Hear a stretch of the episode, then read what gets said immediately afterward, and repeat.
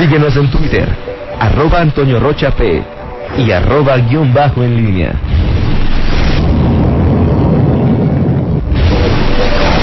La pólvora en línea.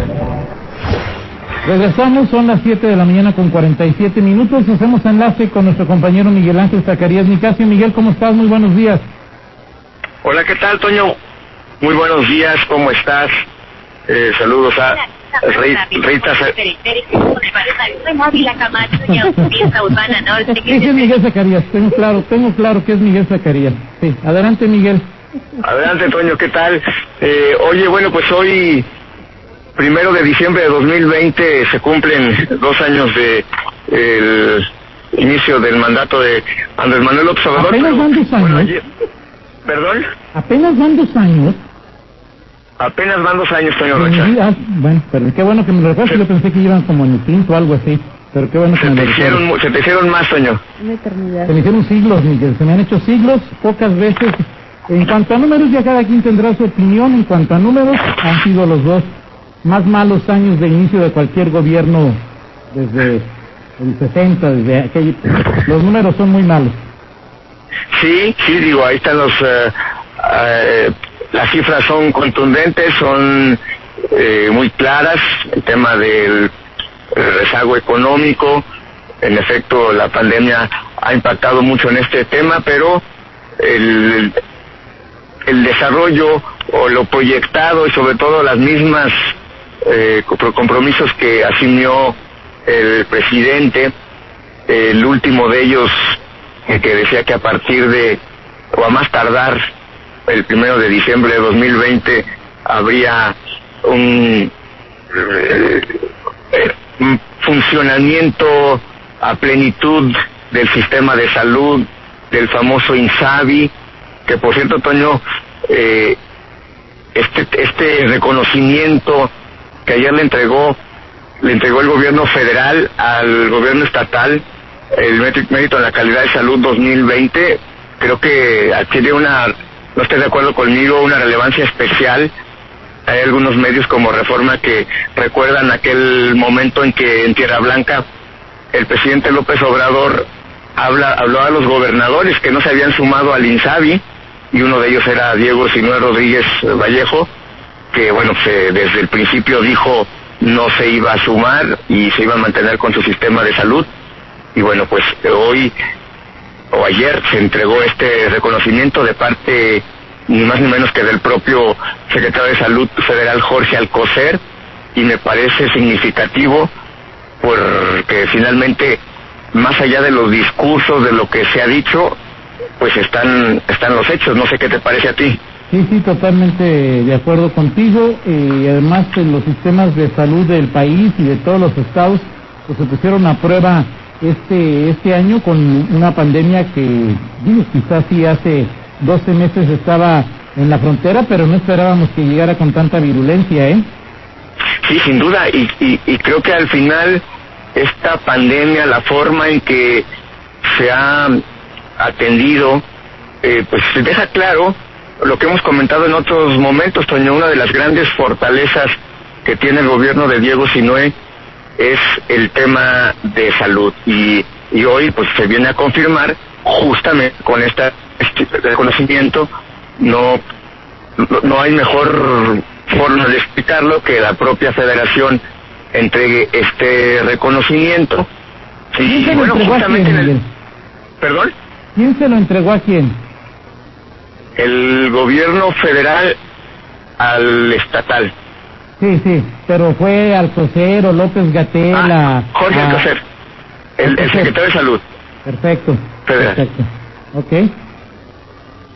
Pues una buena. Aunque no lo veas, aunque no lo veas muy seguido, a Jorge Alcocer, porque pareciera que el, el timón lo asume Hugo López Gatel, bueno, pues el que lo entregó fue el secretario de salud.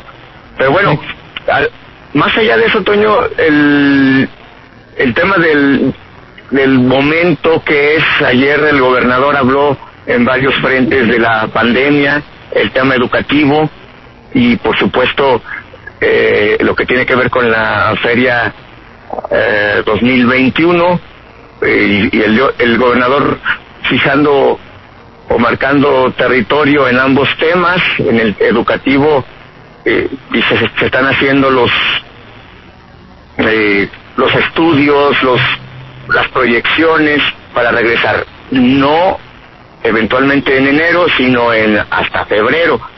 Y esto con esta modalidad interesante, no sé qué te parezca el tema voluntario, tanto para maestros como para alumnos.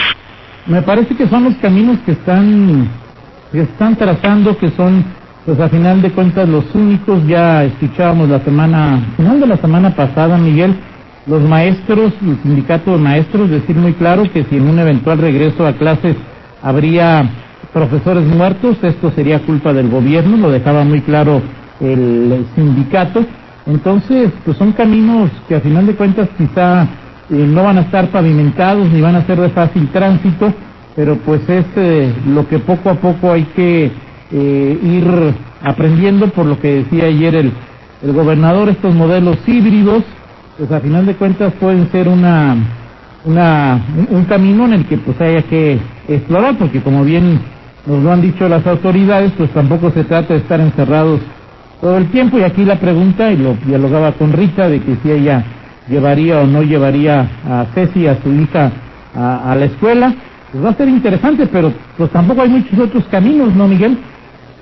Sí, y, además, siempre, a partir de ahora hay que poner en perspectiva las cosas, es decir, no es que estemos esperando que en dos meses, en tres meses, las cosas pueden cambiar, es decir, las, decisiones que se tomen en materia de, sanitarias, sobre todo en, tema de escuelas, pues es para los siguientes, siguiente año por lo menos, eh, con base en las proyecciones que los propios expertos, las autoridades han estado perfilando respecto a el momento en que la vacuna pueda hacerse masiva que, que, la podamos tener eh, el común de, la, de las personas. Y obviamente llegarán primero a los eh, trabajadores del sector salud, al sector vulnerable, pero pues los, los, el grueso de la población la va a tener, por lo menos, según han dicho las autoridades, hasta 2022. Entonces hay que ir pensando que estas eh, medidas, esta situación, el entorno, pues va a, estar durante los siguientes por lo menos 12 meses. Y bueno, el tema educativo, pues es evidente que la educación como tal, pues ya pierde un, un nivel importante de calidad al ser eh, a distancia y sobre todo cuando no está no estaba pensado esta modalidad hace algunos meses. Así es, y bueno, es un modelo que apenas está trabajando, será interesante será interesante ver cómo se puede aplicar, habría que, que hacer también, eh, no sé, una, una, encuesta ya ahora mucho más profunda, Miguel, sobre pues, cuántas personas en principio llevarían a sus hijos y cuántos no. Y la otra, que es algo que ya alguna vez lo vimos en un par de encuestas, una de ellas de Rodolfo Núñez, es la gran cantidad de personas que hace tres meses decían que no se pondrían la vacuna contra la COVID, ¿no? Bueno, ese es otro tema que si sigo sin entender, alguna vez se lo dije, no entiendo esta posición de ciertas personas con frente a una vacuna, es decir, todos nos hemos inyectado en algún momento, no sé, qué, pero, bueno, ese es otro tema eh, que, que será importante también, por supuesto, ya en algún momento qué va a pasar con esas personas. Si alguien dice, yo seguramente tendrá que firmar alguna responsiva, ¿no? Si que... un papá diga que los alumnos, que sus hijos no los van a vacunar, que es un tiene el maestro. Pues sí.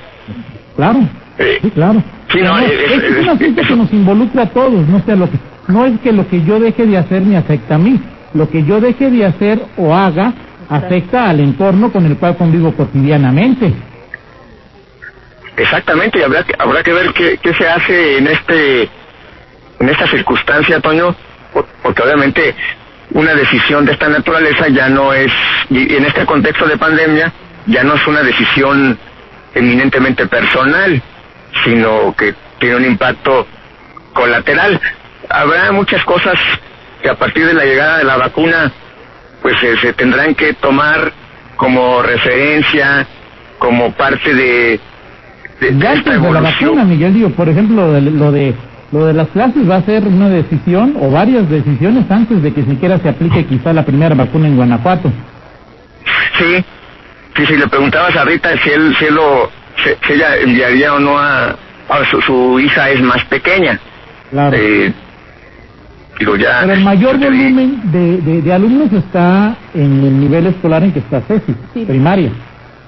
Sí, fíjate que sería interesante ayer que mencionaba el gobernador los protocolos que se hacían y sobre todo los estudios que se tienen. Sí es evidente que los menores de edad, digo, de- por ejemplo, de la edad de Rita, que 5, 6, 7 años, pues tienen, entre más pequeño es el niño, la niña, pues es más difícil que mantengas la atención cuando son clases virtuales. O si le vas a León, también es porque, que, que le vayas a... Que, que, te- que no te pongas... no, o sea, eh, sí, de acuerdo, Miguel, pero... Yo a- creo que adelante, Rita. hay, hay dos situaciones y, y lo platicaba aquí con Toño y comparto con Miguel, sobre todo el, el tema de la responsabilidad de, de cada padre de familia. Una es cómo la escuela va a implementar los protocolos y cómo la Secretaría de Educación y la Secretaría de Salud estará pendiente de que esos protocolos, esa sanitización, lo que tú quieras, esté dentro de las aulas. La otra parte es qué hacemos como padres de familia. ¿sí? Como bien lo decía Toño, tal vez haya padres de familia que decir, yo no voy a vacunar para nada a mi hijo, ¿sí? Sí. Los que sí los vamos a vacunar y los que sí los cuidamos y los que sí los obligamos, los, no los obligamos, los estamos enseñando a usar un cubrebocas eh, por su protección y la de los demás. O sea, y, y tener a un niño con un cubrebocas por tanto tiempo es muy complicado. ¿Qué pasa si el Sí, maestro de es. Ceci no usa cubrebocas o sí lo usa Exacto. y va a decir yo no lo doy clases si hay una niña sin cubrebocas? O sea, son muchos factores, como ¿no? un, un pa- y lo, lo- lo- te lo digo porque cuando desde que mi hija estaba en guardería los padres de familia y así es este llevan al niño a veces enfermo Sí. y, le, y le dan algo para que no, no no manifieste el flujo nasal en ese momento para que no le dé temperatura pero el niño Está va enfermo. y así lo llevas de o sea ¿por Sí. qué? porque también hay una necesidad de con quién lo dejo Claro. entonces es una situación que- donde ahí creo yo Miguel que eh, la responsabilidad, o sea, lo, lo que hagan las autoridades será una parte, lo que implemente la Secretaría de Educación y Salud está bien, pero lo que hagamos como padre de familia, creo que eso es lo más importante, cómo llevamos a nuestros hijos a las escuelas, cómo vamos a hacer que ellos vuelvan. Y está la otra que alguien también nos comenta, eh, y lo seguiremos platicando a lo largo de los próximos días, es, eh, bueno, Ceci concretamente, ¿le han servido las clases en línea? ¿Ha aprendido? Sí. Porque Todo- hay quien piensa que no sirven, hay quien piensa que sí sirven. Es que fíjate que depende mucho de, eh, de, yo me he fijado, del maestro y número dos, mm, de, de cómo los padres de familia, y yo lo entiendo, muchos no están en casa. Claro. Entonces, el niño está con la abuela o estos... eh, sí, exacto. ya me pasó, Toño, ya, ya me pasó. Bob Esponja es mi enemigo, número uno. Pero hay- Miguel, Miguel, Bueno, lo que no hay duda es que el, el tema de las clases presenciales, el regreso, pues será la gran prueba para cualquier autoridad por todo lo que han mencionado ustedes, porque son eh, menores de edad, porque son eh, niños que quizás no están acostumbrados en este momento a usar cubrebocas durante tanto tiempo, eh, a mantener la sana distancia, las restricciones normales, eh, tradicionales que, se, que conocemos ahora. Y, y bueno, pues sí, entendemos por qué las, las autoridades federales, las estatales, los sindicatos, pues lo manejan con tanta cautela. Y si se dijo que en enero, pues ayer el gobernador ya dijo, no, lo, lo dijo posteriormente en una plática ahí con los reporteros. Primero no dijo fechas, pero dijo, en enero no, será hasta febrero. Perfecto. Sería hasta febrero. Sería hasta febrero y es apenas una, una, una propuesta. Pues seguimos Así platicando es. en 50 minutos, eh, Miguel. Seguro que sí, Toño, aquí pendiente. Perfecto, si ves a tu presidente me lo saludas. Gracias, Miguel. No voy a responder a tus insidias que has hecho en el WhatsApp, Toño. Ok, gracias, cierto Miguel. lo que- Si lo ves me lo saludas. 8 con 2, una pausa. Regresamos. Contáctanos en línea promomedios arroba gmail.com.